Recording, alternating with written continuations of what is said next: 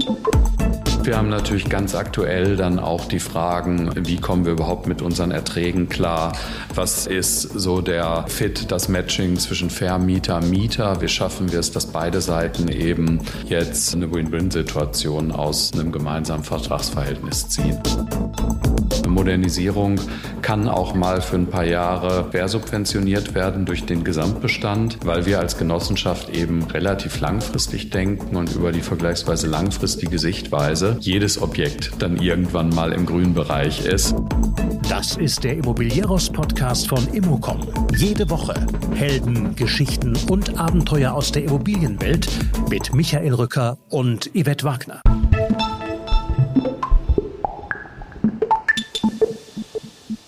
Vor 15 Jahren haben wir über Schrumpfung nachgedacht. Es kam bekanntlich alles anders. Das weiß Franz Bernd Große-Wilde, Vorstandsvorsitzender der Spar- und Bauverein EG Dortmund, sehr genau. Schließlich ist er seit über 20 Jahren im Vorstand und damit Herr über 12.000 Wohneinheiten und ein jährliches Investitionsvolumen von derzeit etwa 50 Millionen Euro. Natürlich geht es in diesem Gespräch um die Grabenkämpfe innerhalb der Immobilienbranche, um energetische Anforderungen, um Neubauaktivitäten, den Dämmwahnsinn und die Hürde mit den Barrieren. Als einer der ganz großen Player in der Stadt Dortmund spricht Franz Bernd Große-Wilde außerdem über strategische Wohnungspolitik, Quartieranalysen mit der Verwaltung, Abriss und Dachaufstockung. Und genau um diese Themen geht es auch jede Woche in unseren Newslettern. Und die gibt es auf immocom.com. Und nun viel Spaß mit Franz Bernd Große Wilde.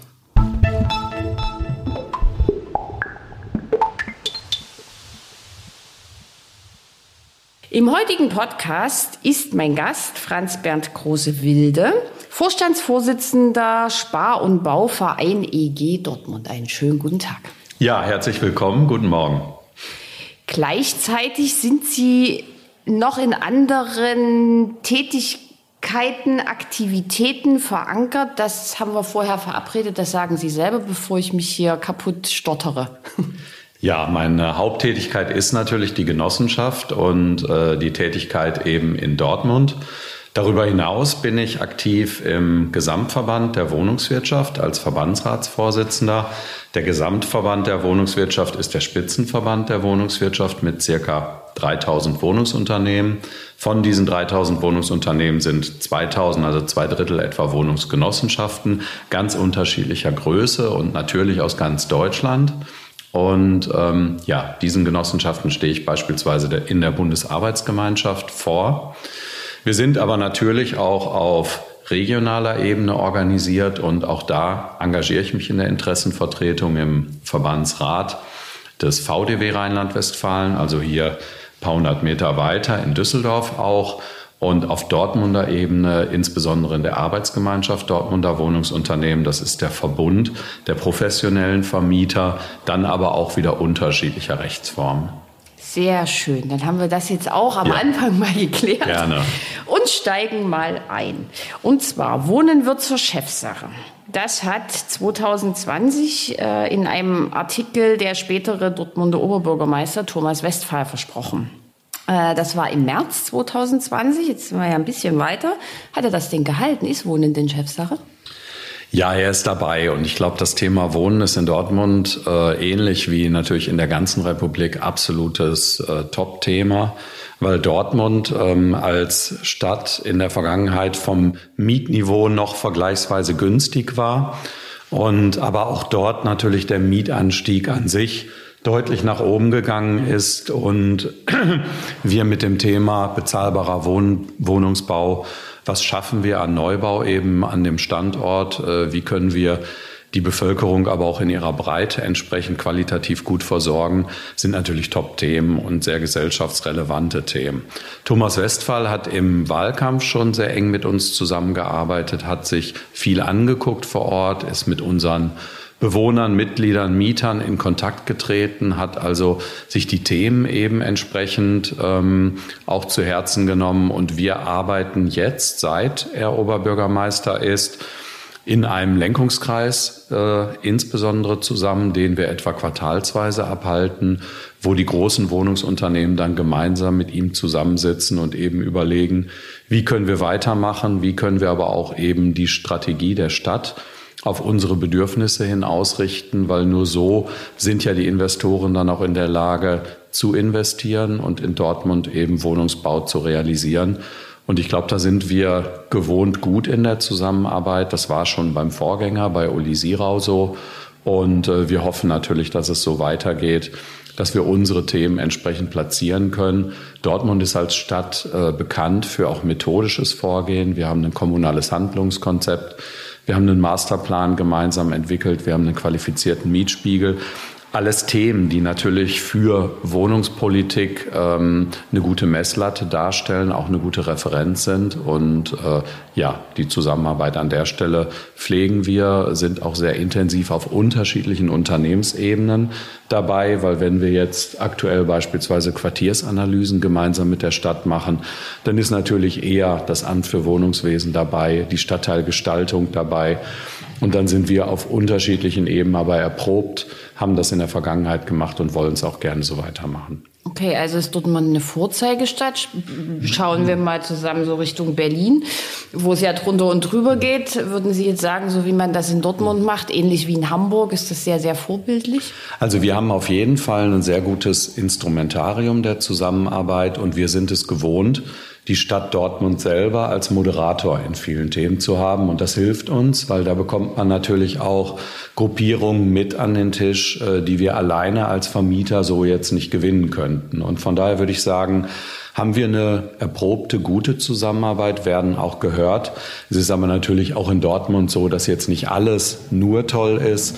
Es gibt auch Dinge, an denen wir natürlich uns Verbesserungen wünschen. Und ähm, vielleicht haben Sie es ja auch gelesen, gehört, dass Dortmund jetzt beispielsweise die eigene Stadtgesellschaft auch wieder reaktiviert.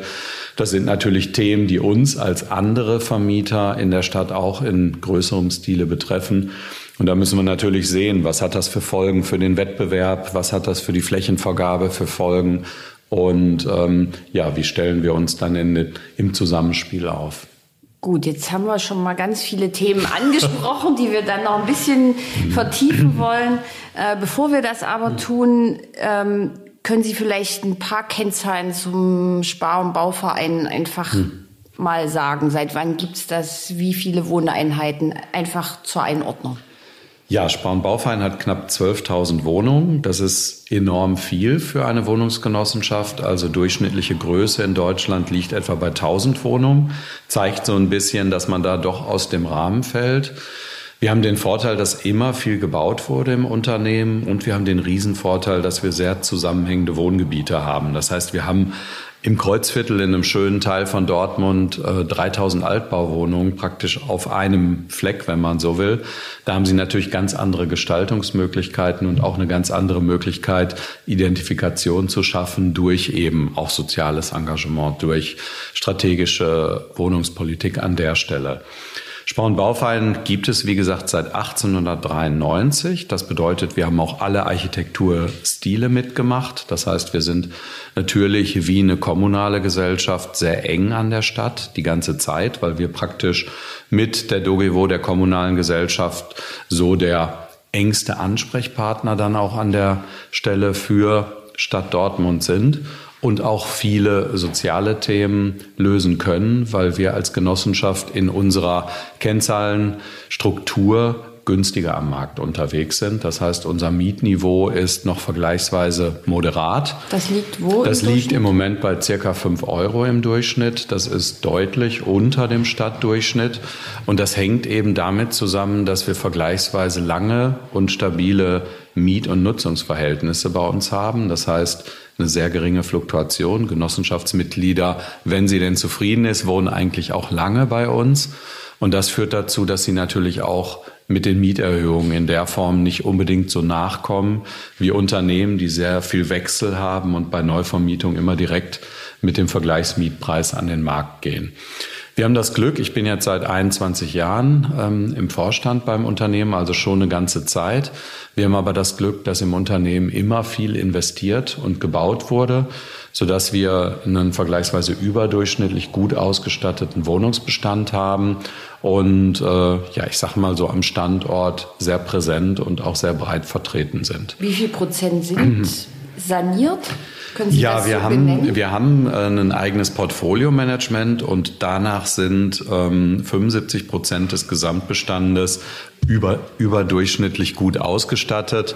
Das heißt, wo Sie sagen können, die haben eigentlich schon eine Modernisierung erfahren und äh, wenn Sie so durch die Stadt fahren, ähm, höre ich oft, was wir natürlich auch als Kompliment nehmen, dass man unsere Wohnungen erkennt. Und ähm, erkennt ist gemeint dann in der Regel in positiver Hinsicht, weil uns eben nicht nur die Wohnung wichtig ist, sondern auch das Wohnumfeld. Was gehört dazu? Was kommt ähm, eben auch an Kommunikationsflächen, an Stellplatzflächen, an vielleicht auch ähm, äh, Funktionsflächen wie der Müllsortierung und so, ähm, da legen wir halt großen Wert drauf. Und äh, ich finde, das sieht man. Besonderheit Spar- und Baufein ist, dass es ähm, in Deutschland nur 47 Genossenschaften gibt, die parallel auch eine eigene Spareinrichtung haben. Man hat damals gesagt, so Motto, erst das Sparen, dann das Bauen. Man muss ja erst Geld zusammentrommeln und dann kann man das Geld wieder in Häuser stecken. Die Idee ist toll, führt aber für die äh, Genossenschaften, die eben eine eigene Spareinrichtung haben, zu erheblichen Auflagen und zusätzlichen Verpflichtungen weil wir eben BaFin ähm, verpflichtet sind, praktisch als Bank gewertet werden. Und ähm, das bedeutet natürlich, dass wir gerade in Bereichen wie äh, Revision, wie Informationssicherheit, Geldwäsche, dass wir gerade in solchen Themen natürlich besonders aufgestellt sein müssen. Wir glauben aber, dass das dem gesamten Unternehmen gut tut und sehen die Spareinrichtung auch als Möglichkeit, unsere Genossenschaftsmitglieder eben zusätzlich ans Unternehmen zu binden und weitere Dienstleistungsmöglichkeiten zu schaffen, in denen wir eben zeigen können, wie professionell wir unterwegs sind. Nächste Frage ist jetzt so ein bisschen weg davon. Wir kommen dann aber auch noch zu ja. diesen Themen. Ähm, 2000 Wohnungen pro Jahr soll es in Dortmund geben. Wie viele davon kommen aus Ihrem eigenen Haus? Die Frage zieht natürlich auf Neubauaktivitäten ab. Also wir sind immer sehr neubauaktiv gewesen als Genossenschaft und äh, zwar in allen Segmenten, das heißt sowohl im öffentlich geförderten Wohnungsbau als auch im frei finanzierten Wohnungsbau. Wir haben beispielsweise in 2019, 20 die größten äh, Potenziale an öffentlich geförderten Wohnungsbau in Dortmund realisiert. In unserer eigenen Planung haben wir erstmal angesetzt, für die nächsten zehn Jahre 1000 neue Wohnungen zu schaffen. Das ist sowohl im Neubau als auch wie viele Akteure im Moment am Markt unterwegs sind, stark in der Dachaufstockung, in Bereichen, wie können wir Grundstücke noch besser ausnutzen. Bedeutet also, wir können so 100 neue Wohnungen im Jahr realisieren. Das ist so eine Messlatte, die an der Stelle eigentlich bei uns ganz gut passen könnte oder die Sie da so als Vergleichsgröße ansetzen können. Wir haben so ein jährliches Investitionsvolumen von circa 50 Millionen Euro schon eine ganze Menge für unser Unternehmen, eigentlich sehr viel. Deshalb ähm, brauchen wir natürlich auch entsprechend ähm, ja eine Eigenkapitalausstattung, um das eben bilanziell überhaupt darstellen zu können. Und ähm, ja, also von daher sagen Sie mal 100 Wohnungen im Jahr. Sehr schön. Jetzt haben Sie es vorhin schon ganz kurz so im Nebensatz erwähnt. Ähm, Sie sind seit 21 Jahren jetzt. Ja. Mhm. Sie sind studierter Betriebswirtschaftler, habe ich gelesen. Da stellt sich mir jetzt die Frage, ähm, ein bisschen ketzerisch, haben Sie noch andere Hobbys? Ja, der Tag, der Tag hat ja nur 24 Stunden, aber ähm, für mich ist extrem wichtig, dass man sich persönlich gut und fit fühlt. Also wesentlicher Ausgleich ist definitiv Sport. Also ich bin äh, in unterschiedlichen Sportarten unterwegs, also ob es jetzt Tennis ist, ob es Golf ist, ob es Fitnessstudio ist. Also wenn es geht, äh, werde ich abends immer noch eine Stunde Sport machen oder tue ich auch.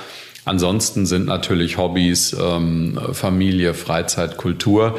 Also, dass man an der Stelle eben auch seine Freundschaften pflegt, dass man ähm, sehr aktiv ist, gesellig unterwegs ist. Also ich bin eher jemand, der durchaus viel rausgeht, der ähm, auch die Möglichkeiten, die eine Stadt zu bieten hat, nutzt.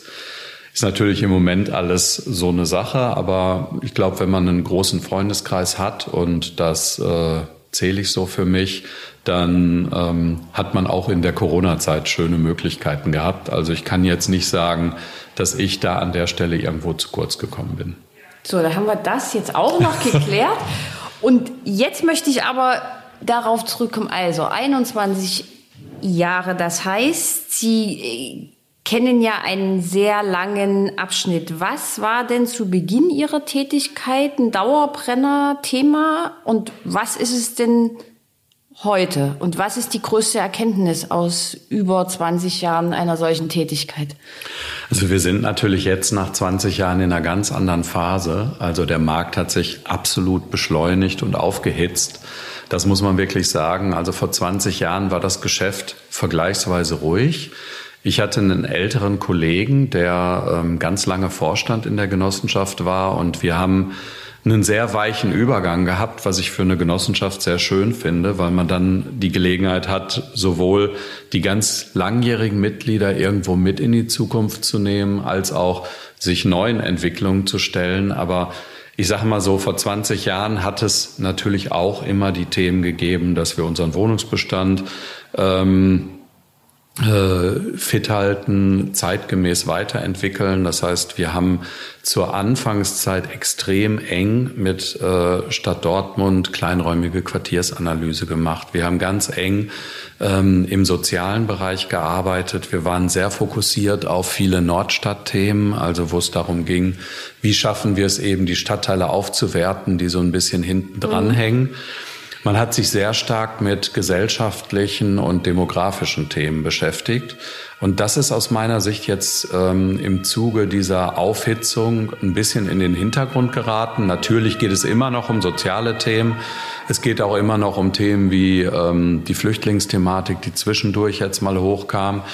Aber wir haben jetzt durch Themen ähm, des Klimaschutzes, der energetischen Modernisierung, wir haben diese wahnsinnigen Baukostensteigerungen und die Frage, wie schaffen wir überhaupt noch äh, Wirtschaftlichkeit in äh, Wohnungsinvestitionen. Äh, und wir haben natürlich ganz aktuell dann auch die Fragen, ähm, wie kommen wir überhaupt mit unseren Erträgen klar?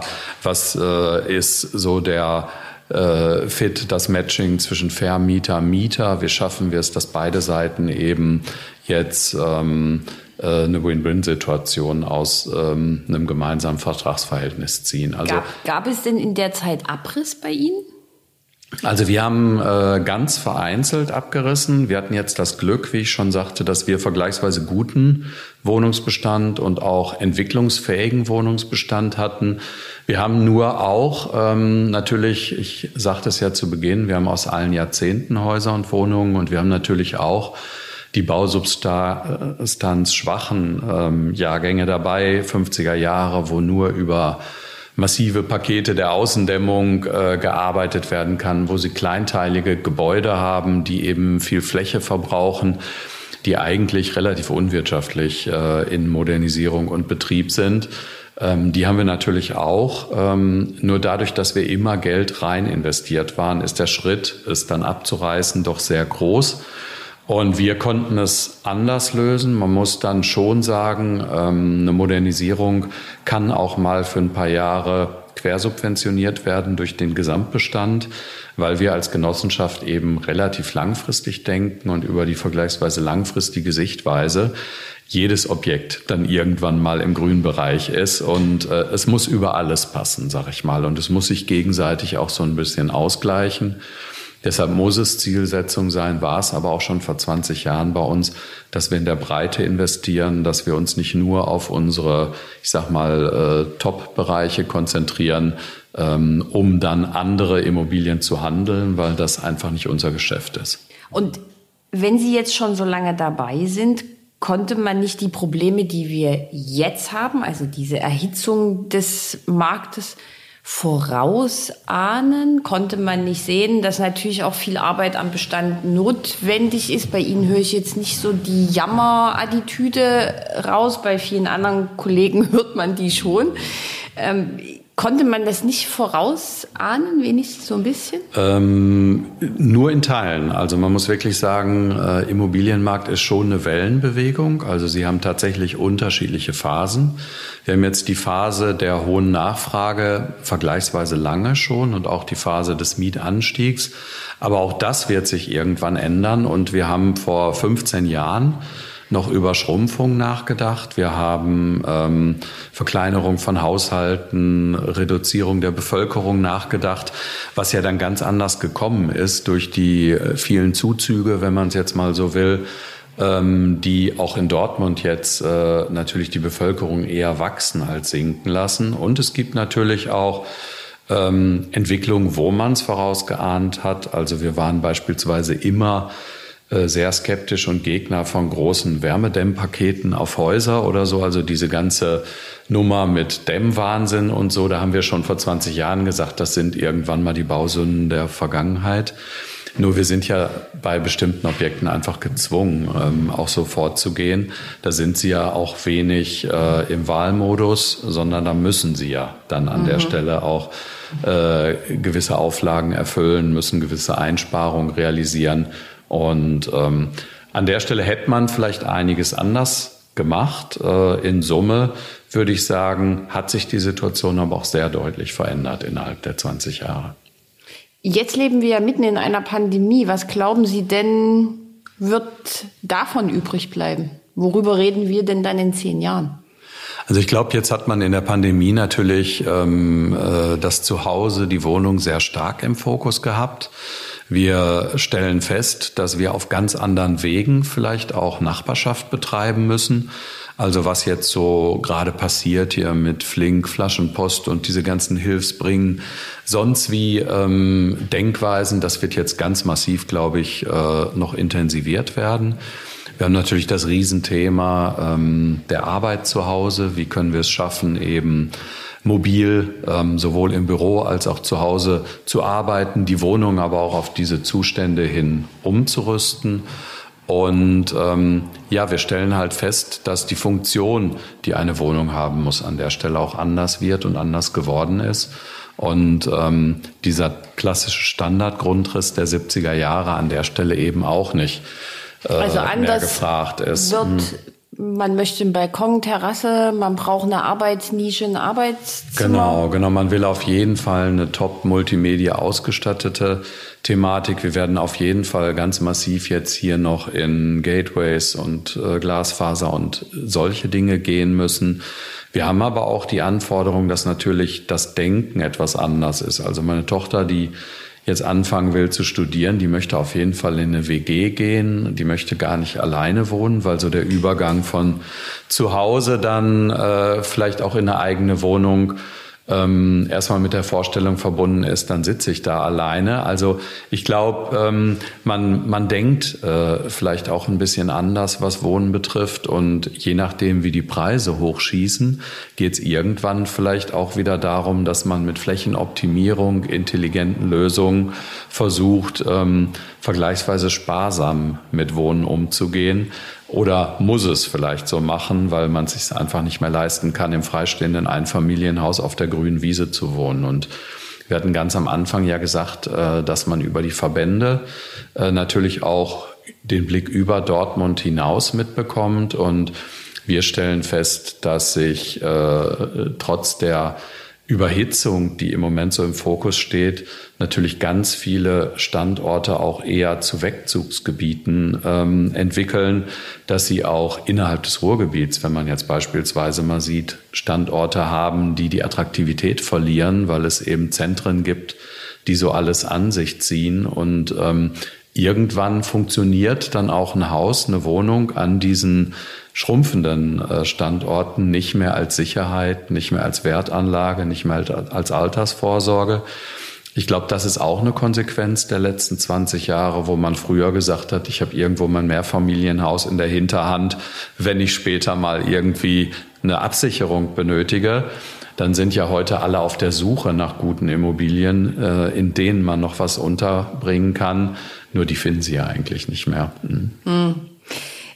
Ich würde mit einem Zitat gern weitermachen. Und zwar habe ich auf Ihrer Homepage folgenden Satz gelesen, muss ich ablesen. Im Unterschied zum Immobilienhandelsunternehmen leben wir eine klare Bestandshalterabsicht. So spüren wir gesellschaftliche Veränderungen frühzeitig auf und entwickeln unser Wohngebäudeportfolio zukunftsgerichtet weiter.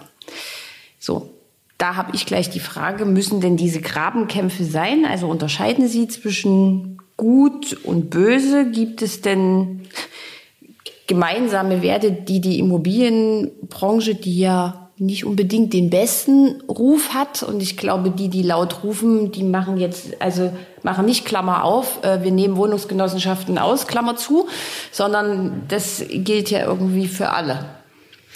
Also ähm, natürlich nicht. Also die Grabenkämpfe müssen nicht sein. Wir haben auch an der Stelle gerade am Anfang ja schon drüber gesprochen, dass wir über die Arbeitsgemeinschaft, auch über die Verbände natürlich sachgerecht Themen bearbeiten wollen. Wir wollen jetzt nicht irgendwo abgrenzen und ähm, äh, wollen an der Stelle differenzieren. Es gibt aber natürlich auch am Markt Akteure, die eben Mieten treiben, die eben nicht so agieren wie wir.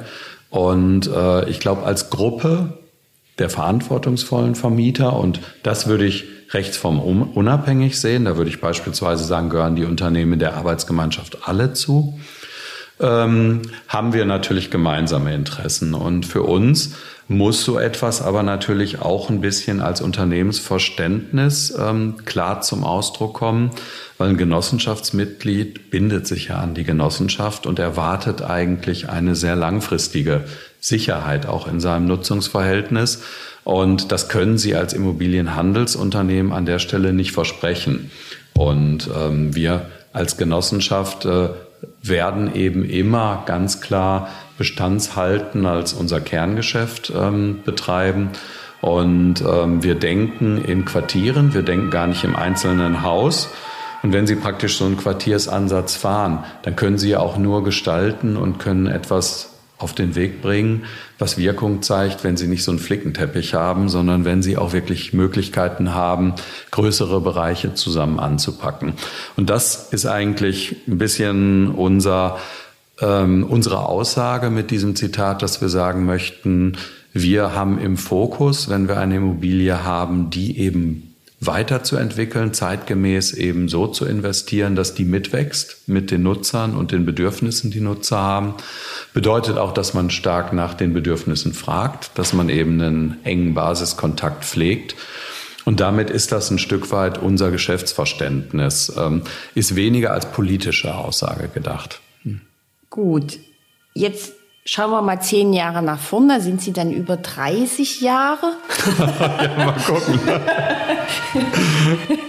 Äh, in dieser Branche, was glauben Sie denn erstens, äh, was wird sich ändern? Wird sich was ändern? Also es wird sich auf jeden Fall was ändern. Also das merken wir jetzt, dass sich immer mehr, immer schneller ändert. Ähm, und äh, ich sage mal so, ich glaube schon, ähm, dass sich Wohnen natürlich nach den Veränderungen in der Gesellschaft, äh, in der Bevölkerung anpassen muss. Und Themen, die wir gerade angesprochen haben, Mobilität wird ein Riesenthema sein. Es wird ein Riesenthema sein, eben Digitalisierung nach wie vor, was sich daraus entwickelt. Aber ich sag mal so, das Grundbedürfnis, sich wohlzufühlen, fühlen, sich zu identifizieren mit dem Wohngebiet, das wird hoffentlich bleiben. Und wir sehen es so als unsere größte Herausforderung eigentlich an, eben ähm, ja die Leute ähnlich lange in den Wohnungen zu halten, wie wir es in der Vergangenheit hatten. Ein junger Mensch, der denkt heute nicht mehr so ganz stabil oder kann er auch nicht, äh, wie es jetzt vielleicht die Generation vor uns und davor gemacht hat.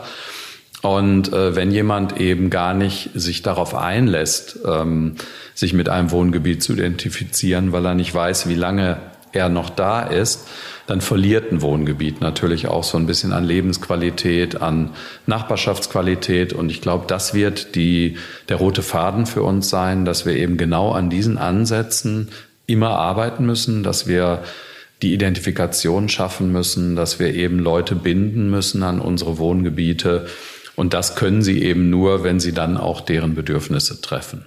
Mhm. Weiteres großes Thema, Sie gehören ja als Unternehmen auch der Allianz für Entwicklung und Klima an. Ja. Sie sind mhm. Anwender des deutschen Nachhaltigkeitskodexes, also was es alles gibt. ähm, also, dass Nachhaltigkeit eine große Rolle spielt, ist uns jetzt ähm, allen klar. Ähm, jetzt haben Sie ja einen großen Bestand, wie wir jetzt schon gesagt haben, aus sehr vielen ähm, Zeitperioden. Wie bekommt man denn das in so einem Bestand hin beim Neubau, das bestätigen ja auch alle, ist das ja eher eine einfache, einfachere Übung. Im Bestand sind ja da immer alle ein bisschen skeptisch, weil es ein bisschen eine Wundertüte, auch was die Kosten anbetrifft. Wie gehen Sie das an? Also ist äh, genau richtig, was Sie sagen. Die Herausforderung liegt da im Bestand. Und ähm, im Bestand ist es so, dass Sie ähm, natürlich, ähm, ich sag mal, wenn Sie jetzt die energetische Komponente nehmen, bezogen auf das Thema Nachhaltigkeit, dass wir hier natürlich äh, von bis Ansätze fahren müssen. Das heißt also, wir sind jetzt gerade intensiv in Gesprächen mit Fernwärmeanschluss, weil das eben ja die CO2-Bilanz deutlich verbessern würde. Haben wir jetzt das Glück, dass gerade die DEW in Dortmund eben die ganze Innenstadt mit neuen Fernwärmeleitungen versorgt woran wir unsere Häuser anschließen können. Bedeutet aber natürlich, dass sie sehr viel in den Häusern machen, weil die ganzen Heizstränge, es ist in der Vergangenheit in Dortmund sehr viel mit Thermen, also praktisch Einzelheizung in den Wohnungen gearbeitet worden, was Mieter auch durchaus gerne haben. Also es ist natürlich für jeder hat so seinen Überblick. Und ähm, da geht es dann einmal um die Baukomponente, das anzuschließen in den großen Altbauwohnungen, die wir haben gar nicht leicht, weil sie da echt durch die Wände müssen. Ja, und äh, wir errechnen natürlich CO2-Bilanzen, versuchen auch mit gering investiven Maßnahmen viel zu erreichen. Beispielsweise ist ein Riesenprojekt bei uns im Moment das Thema Optimierung der Heizungssteuerung. Also Sie können schon wahnsinnig viel erreichen durch Einstellung eben von Heizungsanlagen, durch auch eine längere Beobachtung. Ähm, wie ist der Verbrauch? Wie ist das Nutzungsverhalten? Wie kann ich mich darauf einstellen? Beispielsweise Stichwort Nachtabsenkung oder sonstige Themen. Und hier haben wir eigene Projekte mit Envy beispielsweise einem Unternehmen, was ganz viele Anlagen für uns jetzt Langzeit über zwei, drei Heizperioden beobachtet und uns Optimierungsvorschläge gemacht. Es gibt aber da auch über die Verbände beispielsweise Möglichkeiten. Bald Best ist so eine Organisation im GDW, wo wir eben genau an solchen Themen ansetzen. Und Sie müssen ja nicht alles selber erfinden. Dafür sind die Verbünde natürlich gut, dass sie auf dem Wege dann versuchen, eben, ja, Meinungsbildung gemeinsam zu machen über eben Initiativen. Ähm, vielleicht ist in einem anderen Podcast schon mal die Initiative 2050 äh, ähm, zur Sprache gekommen, wo es eben auch darum geht, wie schaffe ich Klimaneutralität in den Wohnungsbeständen. Das sicher. Aber es kann nicht alles nur um Klima gehen. Wir haben im Bestand erhebliche Probleme, Barrieren abzubauen, weil sie natürlich viele Häuser haben, wo sie nur auf Halbpodesten Wohnungen haben. Sie können auch nicht überall Aufzüge anbauen, macht auch nicht überall Sinn. Sie haben Grundrisse, teilweise, wie ich schon sagte, in 50er Jahre Wohnungen, wo Sie nur 50 Quadratmeter Wohnungen haben, wo Sie innerhalb der Quartiere keinen vernünftigen Mix an Wohnraum haben. Hier machen wir durch Dachaufstockung auch größere Wohnungen, legen Wohnungen zusammen, versuchen Grundrisse zu verändern, weil früher hatte man eine kleine Ecke vom Raum abgeschnitten, das wurde das Badezimmer. Heute ist das Badezimmer ja mit einer der wichtigsten Räume. Also das heißt, ähm, äh, entsprechend der Anforderungen natürlich ähm, ähm, Wohnungsbau zu betreiben, Umbau zu betreiben und all das ist Nachhaltigkeit. Das sind alles Facetten von Nachhaltigkeit. Man meint oft die ökologische Komponente, aber es geht natürlich auch ganz stark in soziale Bereiche. Es geht aber auch in wirtschaftliche Bereiche, weil äh, nachhaltig bedeutet ja langfristig und langfristig bedeutet dann auch, dass etwas wirtschaftlich stabil sein muss, weil sonst kann es nicht langfristig halten. Sie haben in, korrigieren Sie mich, wenn ich das falsch ausspreche, Hostette Gibt's, ja. Ja.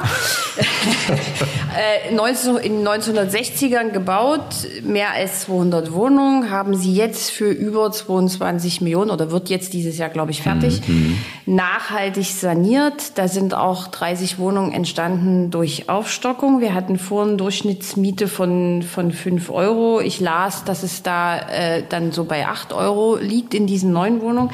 Kann man denn bei dem Narrativ bleiben, dass der Mieter immer verschont wird? Sollte man vielleicht auch da mal offen mit den Mietern reden und dann sagen, also ihr wohnt jetzt zwar in dem Haus und ihr wohnt da schon sehr lange, wir machen das jetzt mal neu und dann müsst ihr aber auch mehr bezahlen.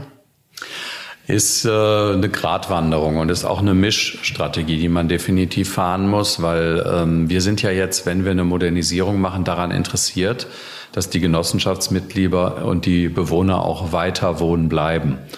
Und äh, Sie haben ja in Berlin häufig die Diskussion, wo es dann darum geht, dass man praktisch rausmodernisiert wird, weil man sich hinterher schlichtweg nicht mehr leisten kann. Und von daher fahren wir eine Mischstrategie. Ich habe gerade auf dem Weg hierhin noch über Mieterhöhung nach Modernisierung mit unserem zuständigen Bereich geredet, weil wir jetzt ja gerade die Maßnahmen für 22 vorbereiten. Und da geht es ja darum, wie hoch äh, setzen wir Mieterhöhungen in diesem Falle an. Und ähm, ich glaube, ähm, es muss für den Vermieter darstellbar sein. Es muss auch auf jeden Fall eine Mieterhöhung geben. Die Deckelungen, die jetzt diskutiert sind und die auch teils schon getroffen sind, werden ähm, gewisse Investoren am Markt äh, abschrecken und werden dazu führen, dass eben nicht mehr in dem Maße modernisiert wird. Es ist aber natürlich auch verständlich, dass Mieter nicht alles an Mieterhöhung tragen können. Und äh, wenn der Staat jetzt bestimmte Ziele hat, also bei einer Modernisierung ist das teure die energetische Komponente ganz eindeutig. Da muss eben über Förderprogramme, über Möglichkeiten sowohl Mieter als auch Vermieter in eine Situation gebracht werden, dass es für ihn noch tragbar ist. Also wenn man so will, glaube ich, ist das Wichtige, dass man nicht polemisiert, sondern dass man sehr transparent mit dem Thema umgeht, dass man von vornherein äh, auf den Tisch legt, was kostet was und was ist es mir wert. Auch nicht alles macht, sondern da vielleicht auch einen Mittelweg findet. Und äh, an der Stelle hilft uns, dass wir in jeder Modernisierung im Vorfeld im Wohngebiet sind. Also das heißt, die Bewohner an Tisch holen und mit denen die Maßnahmen durchgehen und auch sagen, was das kostet. Und uns im Zweifel dann auch noch die Stadt dazu holen, weil bei so einem Thema wie Nachverdichtung, Aufstockung gab es am Anfang natürlich auch Mieter, die jetzt nicht daran interessiert sind. Und auch da müssen sie natürlich beides schaffen. Sie müssen einerseits Verständnis wecken, auch für Maßnahmen, wo nicht jeder jubelt. Sie müssen auf der anderen Seite aber auch natürlich Verständnis für sich und die Kosten, die damit verbunden sind, wecken, damit jemand bereit ist, auch selber seinen Beitrag zu leisten. Da würde mich jetzt interessieren, hm. also saniert wurde ja auch schon vor 20 Jahren. Ja. Hm. Waren die Menschen damals anders drauf? Haben die das anders entgegengenommen, als es heute ist? Also die Kostenexplosion ist, glaube ich, da ein, ein wesentlicher Punkt, dass sie bei einer klassischen Modernisierung einfach viel mehr Kosten als früher produziert haben, dass das nicht so stark ins Gewicht gefallen ist. Also wenn Sie jetzt die Maßnahme, die Sie gerade angesprochen haben, nehmen, da kostet eine Modernisierung ähm, zwischen 4,50 Euro und 5 Euro den Quadratmeter an Mieterhöhung, wenn man es denn irgendwo darstellen könnte. Es ist gesetzlich ja schon gedeckelt bei zwei Euro und wir verzichten von uns noch. Das zeigt ja, das ist wirtschaftlich äh, tatsächlich schwierig ähm, als Unternehmen darzustellen. Und das war früher einfacher, weil die Kostentreiber, wie gesagt, die hohe energetische Anforderung im Wesentlichen ist. Und äh, hinzu kommt jetzt natürlich noch wahnsinnige Materialknappheiten, Kostensteigerungen, längere Bauzeiten. Ähm, Löhne natürlich, die irgendwo auch nach vorne gehen. Also das heißt, an der Stelle ähm, haben wir schlechtere Rahmenbedingungen, wenn man so will. Ich würde jetzt am Ende noch ein bisschen über Gutes tun sprechen, was ja in der DNA Gerne. Ihres Unternehmens ja. liegt. Ähm, Sie sind im Verein Wohnen in Genossenschaften und äh, engagieren sich da für die Förderung der Forschung, also zum genossenschaftlichen Wohnen. Hm. Was habe ich mir denn darunter zu, vorzustellen? Was, was erforscht man denn da? Ja, das habe ich von einem Kollegen geerbt und mach's sehr gerne, weil ich sagte ja gerade schon, Genossenschaften relativ kleine Organisationen sind mit, ja, sag mal, oft tausend Wohnungen oder so haben sie natürlich nicht die Chance, alleine große Forschungsthemen, äh, auch Weiterentwicklung äh, selber inhaltlich anzuschieben. Und äh, da haben wir uns über den Verein gedacht, wir bündeln das. Das heißt also, wir schaffen eben eine Struktur, wo sich Genossenschaften beteiligen können, sowohl inhaltlich, ideell, aber natürlich auch finanziell. Entsprechend profitieren dann auch von Projekten. Und ähm, über diesen Zusammenschluss greifen wir halt für uns sehr praxisrelevante Themen auf. Es gab mal die Phase im Verein, wo wir so ein bisschen Grundlagenarbeit gemacht haben. Jeder braucht ja auch die Genossenschaft nochmal eine neue ähm, sozusagen Grundsatzschrift. Aber vom Kern her arbeiten wir im Moment sehr viel mit Handlungsempfehlungen für die Praxis. Das heißt also, dass wir uns überlegen, was sind die relevanten Themen im Moment und diese relevanten Themen lassen wir wissenschaftlich hinterfragen und durchleuchten. Immer mit dem Ansatz hinterher für die Geschäftsführung in den Genossenschaften praktische Anregungen, Hilfestellungen und ähm, damit auch Handlungsempfehlungen zu leisten. Und ähm, ja, wir sind da in ganz unterschiedlichen Themen unterwegs. Wir haben jetzt gerade eine Studie zur Wohnraumförderung ähm, veröffentlicht. Die wird gerade in den Medien gespielt weil wir eben an der Stelle auch Genossenschaften ermuntern möchten, durchaus weiterhin im öffentlich geförderten Wohnungsneubau tätig zu sein. Parallel läuft aber beispielsweise auch eine Studie, wo es ganz konkret um Wohnumfeldgestaltung geht, weil wir im Moment feststellen, so Themen wie Urban Gardening, wie aber auch vielleicht so ein bisschen naturnahes Bewirtschaften von einer Wildblumenwiese bis hin äh, zum Bienenhotel. Das sind alles Themen, die Genossenschaften betreiben und da möchten wir natürlich auch so ein Stück weit Vorreiter bleiben. Wir haben uns aber auch ganz intensiv mit Themen beschäftigt, gemeinschaftliches Wohnen, betreutes Wohnen, Unterstützung durch Dienstleister. Also wie kann ich Leistungen, die ich selber nicht erbringen kann, weil wir in der Breite wohnen, ist so komplex. Wir können nicht alles selber machen. Wie kann ich über Kooperationen, wie kann ich über Netzwerke eben äh, zusätzlichen Input und zusätzliches Know-how in unsere Wohngebäude bringen? Und der Verein hat an der Stelle eben ja breite und sehr unterschiedliche Themen. Und das Schöne ist, wir sind unabhängig. Wir sind also nicht an irgendwelche wissenschaftlichen Institute, Forschungseinrichtungen gebunden, wir können, ähm, wenn wir es denn entscheiden, uns überlegen, mit wem wir gerne zusammenarbeiten möchten und haben da eben aus unserer Sicht immer den Vorteil, dass wir das gemeinsam dann ähm, nach unserem ja besten Gefühl einfach machen können. So, und zweites gutes Tun-Thema. Ähm, Sie haben im vergangenen Jahr, glaube ich, die Sparbaustiftung gegründet. Mhm. Was verbirgt sich denn dahinter und welche Ziele hat diese Stiftung? Ja, die Stiftung ist eine gemeinnützige GmbH in der Rechtsform und die Idee war, das, was wir an sozialem Engagement betreiben als Unternehmen, zu bündeln in einem Bereich, weil es in der Genossenschaft ähm, viele Dinge gab, die schon im sozialen Bereich auch gemacht wurden die aber da eben nicht so transparent dargestellt werden konnten oder wurden. Und wir wollen über die Stiftung eigentlich so ein bisschen ein neues Gesicht haben, wo wir eben die Projekte bündeln können, wo wir auch vielleicht neue Möglichkeiten haben, Projekte umzusetzen und wollen eigentlich äh, stark auch die Komponente des sozialen Auftritts des Unternehmens nach außen tragen. Und äh, wir sind jetzt dabei, wir hatten jetzt natürlich ein vergleichsweise schlechtes Jahr für Nachbarschaftsarbeit. Da gab es dann aber auch schon spannende digitale Projekte, die man mal ähm, dann im Grunde miterleben durfte.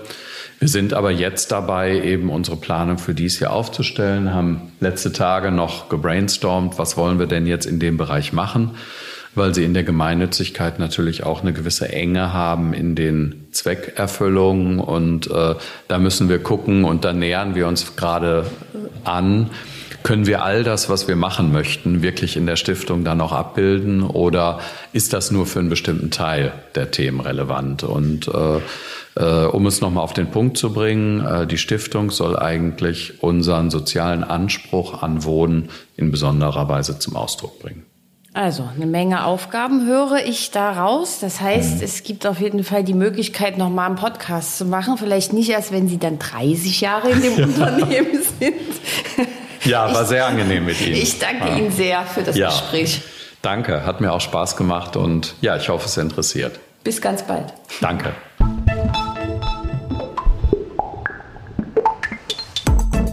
Das war der Immobilieros Podcast. Alle Folgen finden Sie unter www.immobilieros.de und überall dort, wo man Podcasts hören kann. Aktuelle News aus der Immobilienbranche gibt es unter www.immocom.com.